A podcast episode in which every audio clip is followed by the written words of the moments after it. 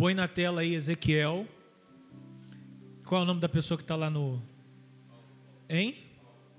Paulo. Bota aí, Ezequiel no capítulo que você mais conhece. Bota na tela aí. Vai lá. Vai botar.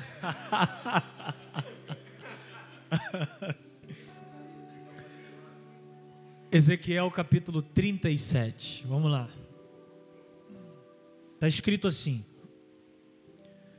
Veio sobre mim a mão do Senhor, e o Senhor me levou em espírito, e me pôs no meio de um vale que estava cheio de ossos, e me fez andar ao redor deles. E eis que eram muito numerosos sobre a face do vale e estavam sequíssimos. E me disse: Filho do homem, poderão viver estes ossos? E eu disse: Senhor Deus, tu sabes. Então ele me disse: Profetiza sobre estes ossos e diz-lhes: Ossos secos, ouvi a palavra do Senhor. Assim diz o Senhor Deus a estes ossos: Eis que farei entrar em vós o espírito e vivereis. Porei nervos sobre vós, farei crescer carne sobre vós e sobre vós estenderei pele. E porei em vós o espírito e vivereis e sabereis que eu sou o Senhor. Então profetizei como se me deu ordem. E houve um ruído enquanto eu profetizava. E eis que se fez um reboliço e os ossos se juntaram cada osso ao seu osso. E olhei, e eis que vieram nervos sobre eles. Cresceu a carne, estendeu-se a pele por cima, mas não havia neles espírito. E ele me disse: Profetiza ao espírito, profetiza, ó filho do homem, e diz ao espírito: Assim diz o Senhor Deus Vem dos quatro ventos, ó Espírito, e assopra sobre estes mortos para que vivam. E profetizei como se me deu ordem. Então o Espírito entrou neles, e olha o que aconteceu: e viveram, se puseram em pé um exército grande em extremo, e você diga graças a Deus. Diga comigo se você quiser e puder. Diga assim: profetizando vida no vale da morte. Deixa o versículo 1 na tela aí para mim, por favor. Eu te agradeço muitíssimo. Eu sou muito fã desse texto, gente, porque, como eu disse a vocês, ele é um texto profético, que quando você olha para ele, você consegue ver o retrato da sua história de vida profeticamente, eu quero mostrar para vocês algumas coisas aqui, versículo por versículo, e você vai entender que, independente das fases da vida, Deus continua no controle de todas as coisas, ok? Se você olha para o capítulo 37, você vai observar que Ezequiel está contando uma experiência que ele teve com Deus. Através do capítulo 37, você vai perceber Ezequiel relatando isso. E ele diz que foi pego em espírito, e ele foi levado pelo próprio Deus e colocado por Deus dentro de um vale. E quando ele chegou dentro desse vale, ele percebeu que à sua direita, à sua esquerda, na sua frente, na sua retaguarda, tinham muitos ossos. Na verdade, milhares de ossos. E quando Ezequiel é levado e colocado dentro desse vale, é muito importante você entender que isso aqui não aconteceu de forma literal. Ezequiel foi levado para dentro desse lugar em espírito. Me ajuda a pregar? Vamos interagir para ficar legal? Diga comigo, em espírito. Tá. Rapidinho, só para você entender o plano de fundo e a gente entra pregando. Se você estudar o contexto do capítulo 37, você vai descobrir que nesse período aqui, a nação de Israel estava vivendo uma fase muito difícil e complicada. Por quê? Porque eles estavam vivendo o cativeiro babilônico. não o cativeiro egípcio, como eu preguei da última vez que eu vim. Mas esse cativeiro que eles estavam vivendo era o cativeiro babilônico, que segundo a profecia do profeta Jeremias, o período desse cativeiro para o povo de Deus iria durar aproximadamente 70 anos. Quantos anos? Não, você não está no culto. Quantos anos? Só para você entender: 70 anos. Eles estavam longe da sua terra, longe da sua pátria, muitos deles ali, longe da sua família. Eles estavam num lugar que era um assentamento de judeus dentro da Babilônia, aonde eles viviam, que era as margens do rio Quebar. Exatamente nas margens desse rio, Ezequiel tem uma experiência transcendental com Deus. Eu acho interessante isso, porque no capítulo de número 1, Ezequiel diz que estava na beira desse rio, e ele teve uma visão, e nesta visão ele viu os céus se abrindo, e ele teve uma visão extraordinária de Deus. Isso aqui me faz dar glória a Deus, sabe por quê?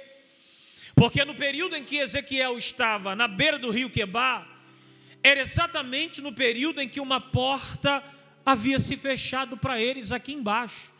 Eles estão vivendo um tempo de cativeiro. Eles estão longe da pátria, eles estão longe da terra, eles estavam longe do templo. E é nesse período em que as portas se fecharam para eles aqui embaixo que Deus abriu uma porta no céu. Isso me faz dar glória a Deus, sabe por quê, gente? Porque a Bíblia me faz entender que para cada porta que se fecha para nós aqui embaixo, ele já tem uma porta aberta preparada para a gente lá em cima. Agora preste atenção. Deus abre o céu nessa visão e Ezequiel vê algumas coisas, entre elas, olha que legal. Ezequiel viu um trono no céu. Segundo, ele percebeu que este trono não estava vazio, este trono estava ocupado pelo Rei dos Reis e Senhor dos Senhores. Quando Ezequiel vê o próprio Deus assentado no trono, ele percebe que a figura do ser que está no trono é diferente de tudo aquilo que ele já tinha visto aqui na terra. Sabe por quê? Porque ele mesmo relata dizendo, Anderson, que do pescoço desse ser para cima tinha fogo, do pescoço dele para baixo tinha fogo, no meio dele tinha fogo, ao redor dele tinha fogo, e a cor dele era cor de ambá, que é cor de fogo. Pentecostal gosta disso, né? Falar de fogo. Só que quando Ezequiel tem essa visão, do trono de Deus e da glória de Deus, ele não aguenta o peso da visão que ele está vendo. E a Bíblia diz que ele cai na beira do rio Quebar. E sabe o que a Bíblia diz? Que o próprio Deus ecoa a sua voz no ouvido do profeta que está caído às margens do rio Quebar, e Deus diz assim para ele: Filho do homem, põe-te em pé, porque agora eu quero falar contigo. Quando Ezequiel é colocado de pé, gente, Deus vai levar esse profeta em espírito e Deus vai colocá-lo dentro de um vale para viver essa experiência que nós lemos aqui. Se você entendeu até aqui, diga amém. Então vamos olhar para esses, para esses versículos agora, extrair desse texto algumas lições práticas para a nossa vida. Vamos lá? Vou tentar aplicar nessa versão, se não der, eu vou na João Ferreira. Olha o que está escrito ali, ó. Veio sobre mim a mão do Senhor. Vamos, me ajuda aí. Diga, veio sobre mim, veio sobre mim. a mão do Senhor. Primeiro detalhe que a gente tem que entender aqui. Quando Ezequiel fala da mão de Deus ali, dentro da teologia, ele está usando uma linguagem antropomórfica para se referir à manifestação pessoal de Deus. Por quê? Porque isso é uma linguagem que Deus usa. Por quê? Porque o ser humano sabe o que é mão, o que é pé, o que é cabeça. Então Deus vai usar essa linguagem para se fazer entender. Agora, o interessante é que quando ele fala sobre a mão de Deus, ele não diz que a mão de Deus veio sob ele. Ele diz que a mão de Deus veio sobre ele. E eu acho isso interessante porque há uma diferença gritante dentro do Aurélio entre a palavra sob com B mudo e a palavra sobre. A palavra sob é debaixo de alguma coisa. A palavra sobre é por cima de alguma coisa. Olha que legal. Ele não está dizendo que a mão de Deus veio por baixo, ele está dizendo que a mão de Deus veio por cima dele. Isso aqui é interessante por quê? Porque o lugar que a mão de Deus vai o levar é o vale. E vale na vida de crente é sinônimo de quê? De dificuldade, de crise, de intempéries. Só que olha o que, o que eu aprendo aqui profeticamente, olhando para esse texto. O detalhe aqui não é se Deus vai o levar para um vale ou um monte. O que importa aqui é que aonde ele estiver, ele continuará debaixo das mãos de Deus. Você acredita em palavra profética? Diga amém. Então levanta as tuas duas mãos para receber essa palavra. Levante as duas. Só vale se levantar as duas mãos e levanta o mais alto que você puder. Pode levantar sem medo. Não venceu o desodorante. Sustenta a tua mão. Recebe essa palavra. Sabe por que, que você está vivo? Sabe por que, que você está de pé? Sabe por que, que tua casa está de pé? Sabe por que, que tua família está de pé? Sabe por que, que teus projetos não vão se frustrar? Porque aconteça o que acontecer, a mão de Deus está sobre a tua vida. É por isso que as pancadas não te param, é por isso que as pedradas não te param, é por isso que as lutas não te param, é por isso que calúnia não te para, é por isso que o inferno não te para para, porque aconteça o que acontecer, a mão de Deus continua sobre a sua vida. Glória a Deus. A mão de Deus está sobre a nossa vida. É por isso que os ataques que nós sofremos, eles não têm o poder de nos fazer parar. Por quê? Porque debaixo da mão de Deus nós estamos guardados. Ah, só o pastor deu glória. Eu vou dar outra chance para você. Debaixo da mão de Deus nós estamos guardados. Debaixo da mão de Deus nós estamos protegidos. Se eu tivesse sentado no teu lugar junto contigo, eu levantava a mão para o céu, dava um glória a Deus mais alto do que você deu agora. A mão de Deus está sobre nós. Isso é importante lembrar. Agora, olha que legal. Olha que legal a Bíblia. Eu me, toda vez que eu prego aqui, eu me sinto um apresentador de televisão. Olha na tela. Aí, olha na tela. Olha o que está escrito ali, ó. Veio sobre mim. Me ajuda aí. Diga comigo, veio. veio. Preste atenção e vê se isso não é para dar glória a Deus.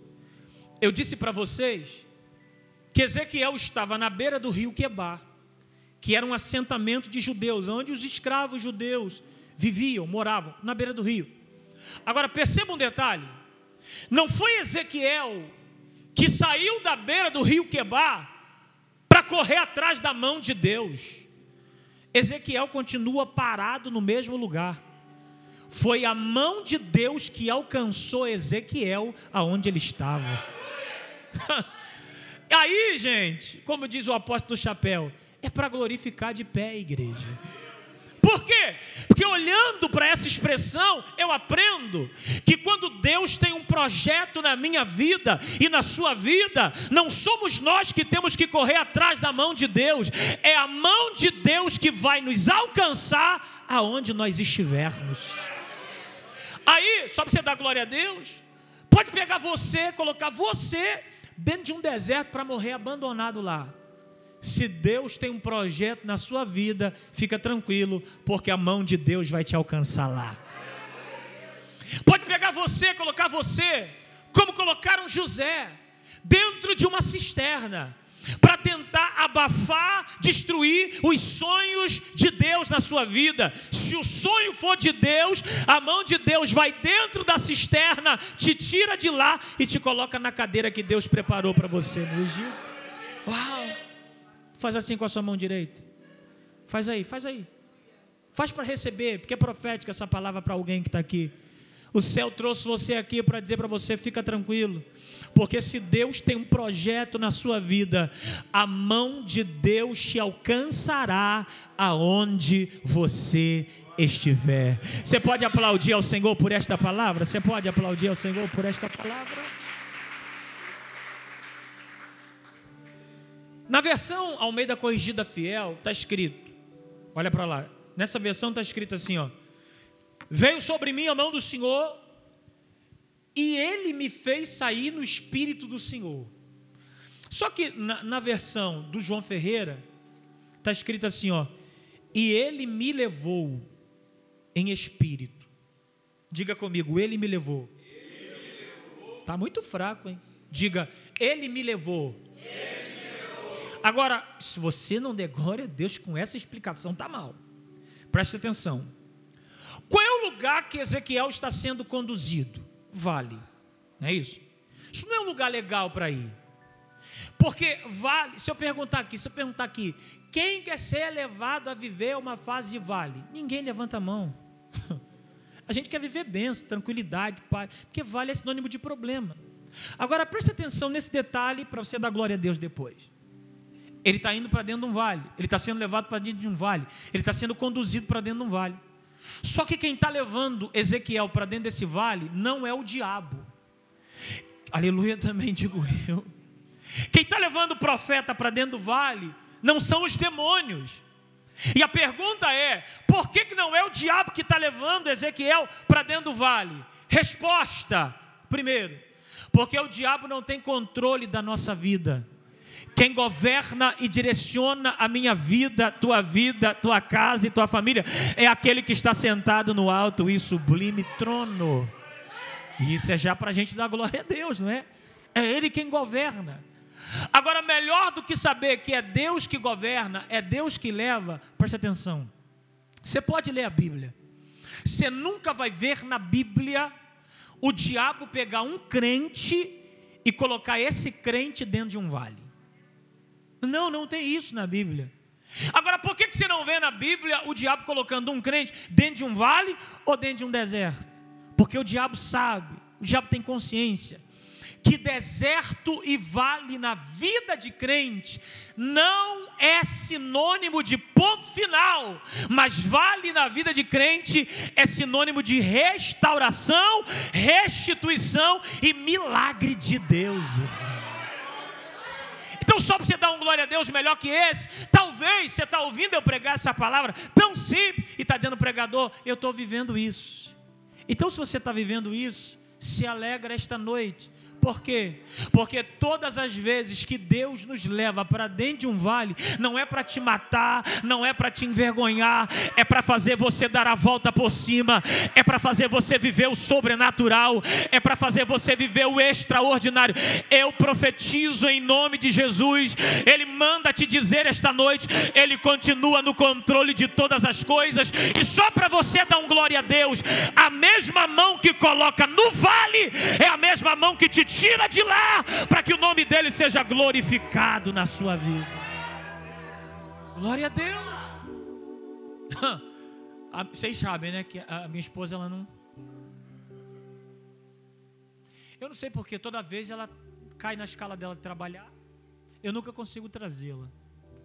Que eu falo sempre dela, né? E ela nunca pode vir comigo, mas vou tentar combinar contigo agora, na próxima para a gente tentar combinar uma quinta-feira que caia na folga dela, para ela poder vir, tá bom? Que eu sempre falo da minha esposa e o pessoal fala, pô, eu sempre falo da esposa e ela nunca vem, tá bom? Mas ela não gosta muito que eu fique fazendo isso quando estou pregando, não. E eu sempre falo que quando ela não vem, eu faço. Não veio, então vou fazer. O que, é que ela não gosta? Isso. Olha para essa pessoa que está do seu lado aí. Olha para ele aí. E diga assim para ele, nunca mais ele vai esquecer disso. Diga assim para ele: a mesma mão que te leva e que te coloca no vale é a mesma mão que te tira de lá para você viver o extraordinário. ah, se aplaude Jesus esse aplauso. Aplauda ele aí, meu irmão. Uh! Glória a Deus. Eu amo a Bíblia por causa disso. Deus leva. E aí, ó, eu vou falar algo aqui para vocês agora. Grava o que eu vou te falar. Ó. E ele me fez sair no espírito do Senhor. Bota o versículo 2 aí. Olha lá. Ó. Não, é isso mesmo? É isso mesmo? Não, deixa eu ver aqui, peraí. E ele me fez, e ele me fez sair no Espírito do Senhor e me pôs no meio de um. É isso mesmo. Diga comigo, me pôs.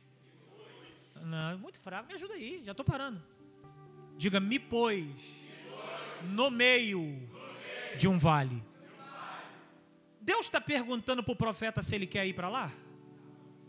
Deus já pegou aqui, ó. Deus está perguntando para ele se ele acha bom ou ruim? Sim ou não? Deus está pedindo a opinião dele, sim ou não? Deus sim, olha para mim, pega isso aqui. Deus simplesmente o pega e o leva, e o põe, e o coloca lá. Aí eu olhei para esse texto e entendi que existem situações na nossa vida que se depender de nós, aqui ó, olha para cá. Existem situações na nossa vida se depender de nós, é isso aqui ó. Perna para que te quero. E bom, vamos falar a verdade. Quem quer viver problema, gente? Quem quer viver problema? Problema é ruim. Problema é ruim. Se tiver alguém aqui que não tem um problema, por favor, quando o culto acabar, me espera aí para você poder me dar uma orientação. Como é que faz para não ter? Eu estou com alguns. Só que Deus, olha para mim, Deus não está dando para o profeta, pastor Rodrigo, a possibilidade de escolha. Pergunta por quê? Me ajuda, pergunta por quê? Porque aprenda isso aqui, irmão. Aprenda isso aqui. Vale na vida de crente é isso aqui, ó. Ou você já passou, ou você está passando, ou você vai passar. Quem já passou se alegra. Por quê? Porque ficou para trás. E quem está passando se alegra também. Por quê? Porque daqui a pouco vai passar. E quem ainda não passou, se prepare, porque vai passar. Vai passar. Mas fica tranquilo. Porque todas as vezes que Deus permite um vale, é para nos fazer crescer, para nos fazer amadurecer. Então olhe para alguém que está do seu lado e diga para ele: ou você já passou, ou você está passando, ou você vai passar. Porque Deus não nos dá direito de escolha. É, dá não, pastor. Existem coisas que você passa, que se Deus desse para você direito de escolha, você passaria? Hã? Aonde, irmão? Só que Deus não dá direito de escolha. Olha para mim. Sabe por que, Deus não dá direito de escolha? Porque Deus usa situações adversas para nos fazer crescer e nos fazer amadurecer. Vou usar uma frase aqui que eu já falei pregando outra, outra mensagem, mas toda repetição é pedagógica. Aprende isso aqui. Tem gente que acha que vida cristã é aqui, ó, mel na chupeta, mais de. Ih, irmão, olha para mim, Pss, falando aqui para tu, rapidinho, na boa. Jesus nunca prometeu para ninguém que a trajetória cristã seria fácil. Na Bíblia, nunca prometeu. Muito pelo contrário, ele falou assim, ó, no mundo tereis então tem aflição. Só que ele disse assim: tem aflição, tem problema, tem espinhos, tudo isso no caminho, mas fiquem tranquilos. Por quê? Aí no outro texto, no outro versículo, ele disse assim: Eis que eu estou convosco todos os dias, até a consumação dos Sabe o que ele está dizendo? Tem problema? Tem, tem vale? Tem, tem deserto? Tem, mas você não vai passar por isso sozinho. Eu passo contigo, juntinho. Levanta a tua mão e adore a Ele aqui esta noite. Você não está sozinho para dar glória a Deus, não é, gente? É pra... Então, guarda isso aqui, essa. Eita, arrepiou. Guarda isso aqui. Você pode estar vivendo a pior fase da sua vida. Pregador, eu estou vivendo algo que não gostaria de viver. Tem problema não. Fica tranquilo. Por quê? Porque você não está sozinho. Tá bom? Vamos lá. Bota o dois agora aí. Bota o dois, vê o que está escrito ali. Tá. Nessa versão está escrito: E me fez passar em volta deles. Eu gosto mais dessa versão que diz assim, ó, e me fez andar em volta deles. Diga comigo, e ele, muito fraco, diga, e ele, me fez andar tá. Nem precisa ser teólogo para entender isso. Ezequiel está dizendo o seguinte: a visão que, que eu estou vendo dentro desse vale é tão feia, é tão de filme de terror, que se dependesse de mim eu não andava. Olha para mim, sabe o que, que ele estava vendo lá, gente? E eu paro em cinco minutos. Sabe o que, ele estava vendo lá? Um monte de caixa craniana, um monte de ossos. Alguém aqui, quando quer passear com a namorada, com a noiva, com a esposa, diz assim: Vamos ali no cemitério para ver se a gente consegue ver alguns ossos? Ninguém faz isso. Ninguém faz isso, pastor. Então a visão que ele está tendo aqui, Lucas, são de ossos sequíssimos. Agora, olha o que ele está dizendo. Que me levou para lá, sem me perguntar se eu queria ir, Ele me fez andar. Diga comigo, Ele me fez andar. Sabe o que Ezequiel estava dizendo? Se dependesse de mim, eu não andava, era nunca. Vamos falar a verdade? Bora devagar. Se tem uma coisa que os vales da vida tentam fazer conosco, ou tentam fazer conosco, sabe o que é? É travar a nossa caminhada. É nos fazer parar, irmão. Crente não pode mentir. Vou até descer para falar isso. Existem coisas que eu passo que se dependesse de mim, eu já tinha parado, era aqui, ó. Há muito tempo. Existem coisas que você passa que se depender de você, filho, você já tinha parado há muito tempo. Eu já falei aqui, vou repetir. Deus não conta nem com super-homem, nem com mulher maravilha. Não tem isso no Evangelho. Até porque o pastor Cláudio Duarte fala uma coisa que eu acho legal. O super-homem, ele não presta para ser herói de ninguém, porque um cara que coloca a cueca por cima da calça não serve para ser herói de ninguém.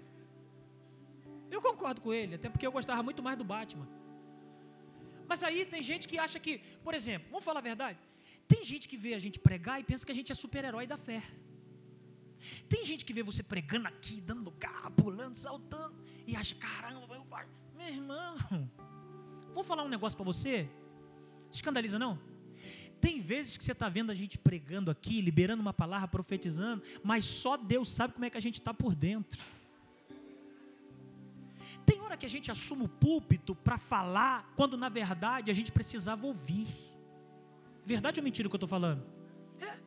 Tem hora que a gente entra no carro para vir pregar e diz assim para Deus: Deus, na verdade, hoje eu não queria falar nada. Hoje eu só queria sentar, ouvir e no final receber um abraço de alguém. A verdade é essa. Que se dependesse de mim, vou falar a verdade, já tinha parado de pregar há muito tempo. Irmão, tem hora que eu volto para casa e digo, rapaz, eu, eu, não sei fazer isso aí não. Exatamente. A bateria às vezes está ali embaixo. Sério. Tem culto que eu vou pregar, que eu volto para casa no carro, eu digo, rapaz, eu, eu queria aprender a pregar, mas eu prego, prego, prego e não aprendo a fazer isso. Isso não é para mim, tem gente muito melhor que eu. Tem gente que tem muito mais unção que eu, ora muito mais que eu, passa muito mais tempo lendo Bíblia do que eu. Será que Deus realmente tem um negócio? Irmão, às vezes a gente entra nessas crises existenciais. Alguém aqui já passou por isso ou só eu passo por essas coisas, hein? É, por quê? Porque a tendência dos vales da vida é nos tentar fazer parar. Só que Deus nos ama tanto, nos ama tanto, que tem dia que Ele olha para nós e vê: se depender do Silvio, Ele não vai. Se depender da Jaqueline, da Márcia, da Cristina, do Marcelo, do Anderson, ele não vai. Irmão, tem dia que a gente quer. Já viu o jumento quando empanca? Que não quer sair do lugar, Renata? Tem dia que a gente está assim, a gente diz, não adianta, hoje eu não saio de casa para ir para o culto. Se alguém vier aqui em casa me chamar para ir, vou mandar avisar que eu não estou. Se ligar, não atendo. Se mandar mensagem, não respondo. E acabou, não vou. Aí o crente que quis empancar, bateu o pé no chão e disse: Não vou. Quando menos percebe, sabe onde ele está? Sentadinho aqui dentro. Aí tu fica com a cara revoltada pensando: Cara, o que, eu estou fazendo aqui? Não queria vir. Não queria vir, mas veio. Não é verdade que acontece isso com a gente às vezes? Aí sabe o que a gente fala? Vim sem querer vir. Se pedir para levantar a mão, não levanto. Se o Silvio pedir para falar com quem está do lado, aí que eu não falo mesmo. Se o pessoal do Ministério Louvor pedir para levantar a mão, para dar. Não, esquece. Eu quero ficar sentadinho aqui, quietinho. Quero entrar sem ser percebido. Ah, tá. Aí eu te pergunto: você não queria vir? E veio por quê? Você não veio porque quis, porque quando Deus olhou para você, o salmista diz que ele conhece a sua estrutura e ele sabe que você é pó. Então, quando ele olhou para você e viu você dizendo, não vou, ele olhou e disse: Nem que eu tenha que te pegar pelos cabelos e te arrastar. Aí tu vem. Vem ou não vem? Aí tu diz: Não vou falar, não vou levantar a mão, não vou dar glória a Deus. Aí começa o culto. Daqui a pouco você já está fazendo, sabe o quê? Mãozinha levantada. Aí não bastasse estar com a mão levantada, sabe o que você está fazendo? Dando glória a Deus. Não bastasse estar dando glória a Deus, sabe o que você faz? Aqui, ó, chorando. Aí você fala, gente, do nada, eu nem queria estar aqui. Por que, que eu estou com a mão levantada chorando e dando glória a Deus? Porque quando Deus olha para você, dizendo não dá, não vou, não caminho, Ele diz para você, nem que eu tenha que te pegar e te trazer arrastado, você está proibido parar no meio desse vale da vida. Olha para alguém que está do teu lado e diga para ele: você está proibido parar no meio desse vale. Pastor Rodrigo, essa frase eu aprendi. Parar, para agora, não vou pregar mais não. Falar isso e vou entregar. Eu aprendi na caminhada com Deus.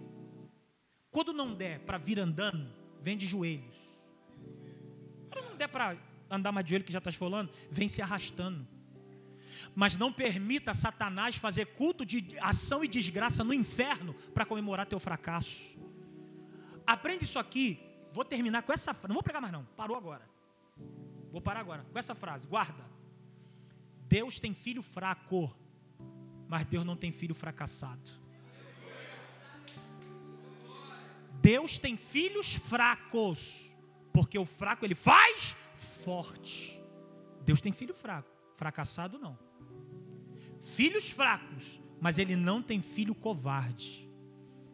Talvez Deus mande eu pregar essa palavra tão simples para você que entrou aqui dizendo: a minha vontade era de parar. Só que Deus manda dizer para você: nem que eu tenha que te pegar pelos cabelos, que eu nem tenho mais, 34 anos ficando careca. Te trazer arrastado, mas você está proibido parar no meio dessa situação. Fica de pé, não vou pregar mais não. Eu sinto no meu coração que o que Deus tinha que falar, Ele acabou de falar. Você recebeu essa palavra? Quem vai cantar? Você? Então prepara lá. Vai parar não. Não, vai daquele jeito que só Deus sabe te usar, vai.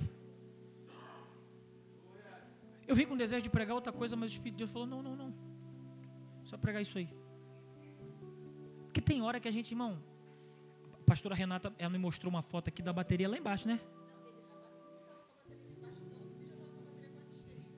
É exatamente isso que acontece. Exatamente isso que acontece com a gente. Entendeu? Vamos falar a verdade, irmão, olha para mim.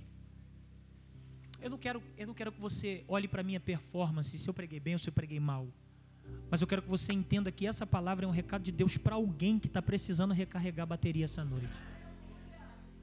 Eu quero fazer um ato, eu quero orar, orar, orar. Ô Silvio, essa palavra é para mim. Eu sinto que às vezes me dá uma vontade de parar, de jogar tudo pro alto, de chutar o pó da barraca. Você sente mesmo, às vezes, essa vontade de parar assim do nada? De desistir mesmo?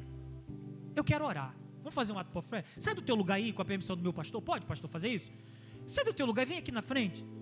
Porque Deus não conta com super-homem, nem com mulher maravilha, irmão. Vem aqui, vem aqui, vem aqui, vem aqui, vem aqui. Vamos orar. Vamos orar. Não vai parar, não. Não vai parar, não. Você não vai abrir mão daquilo que Deus tem na sua vida, não.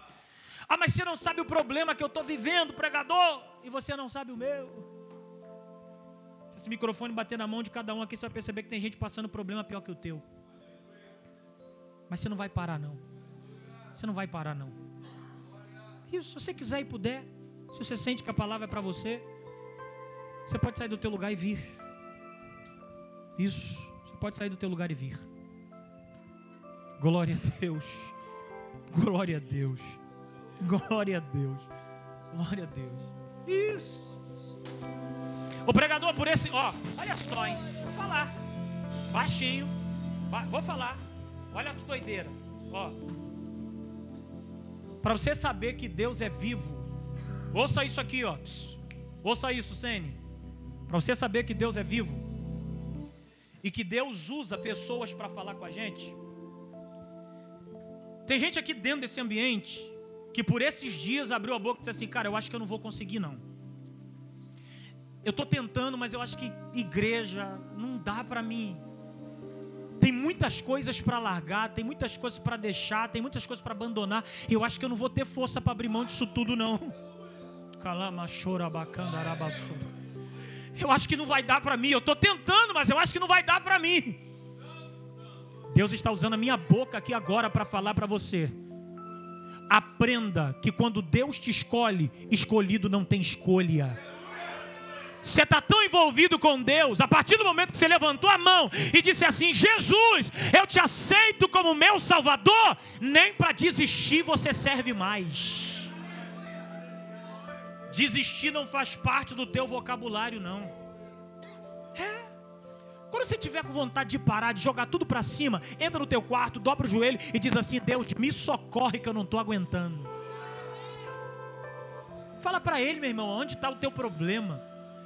Qual é a tua fraqueza? Qual é a tua dor? Aquilo que te impulsiona a querer largar tudo, jogar tudo. Não, fala a verdade. Fala a verdade. Feche os seus olhos agora, por favor.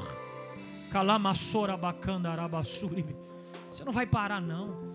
O que Deus tem na tua vida é maior e muito melhor. O que Deus preparou para você é algo extraordinário. Você vai aguentar, você vai suportar. Você não vai abrir mão do que Deus tem para você por nada.